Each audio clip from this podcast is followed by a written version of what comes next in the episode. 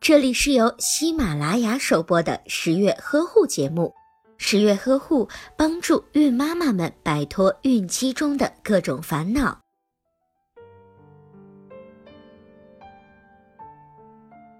许多准妈妈和新晋宝妈都会问十月君许多关于母乳的问题，大部分都是担心自己没有奶，或者是怕自己没有母乳，担心宝宝吃不好。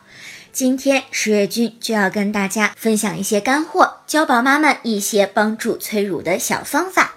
方法一：心态好，多休息。情绪变化会影响宝妈的内分泌系统，从而影响奶水的产生。所以在哺乳期间，尽量的保持愉悦的心情，可以促进乳汁的分泌。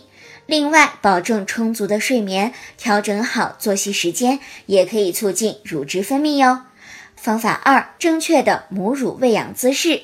母乳喂养不只是撩起衣服让宝宝吃奶这么简单，正确的母乳喂养姿势也是很重要的。宝妈妈可以选择一种自己和宝宝都觉得舒服的姿势，然后让宝宝的腹部正对着自己的腹部，同时还要把宝宝搁在自己的大腿上。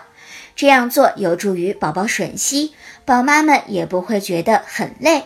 方法三，不要过早的补充配方奶。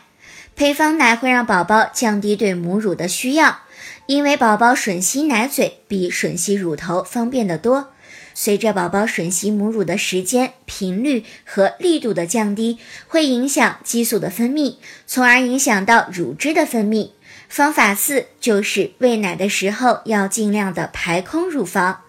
乳房在分泌乳汁时，会根据存货的多少来决定分泌量，所以宝妈要保证每次乳房被真正的清空，才能够促使下次分泌更多的乳汁。如果宝宝吃饱了，但是乳房还有剩余的乳汁，也可以用吸奶器把它们全部清空。方法五就是当乳头有问题的时候，也需要喂奶。宝宝吮吸乳头的姿势不正确，就会造成宝妈乳头疼痛或者是破裂。及时的调整之后，就会有改善。如果实在是疼痛难忍，没有办法继续喂养，可以使用吸奶器帮助排空乳房，保存在干净的容器中进行冷藏。冷藏的奶水在二十四小时之内都可以温热之后再给宝宝食用。好了，关于催乳的方法，今天就分享到这里吧。如果你有更多的疑问，或者想要了解更多的孕期知识，都欢迎您关注微信公众号“十月呵护”，十月君会为你准备史上最权威、最靠谱、最科学的孕期知识和哺乳知识。好了，下期节目我们不见不散。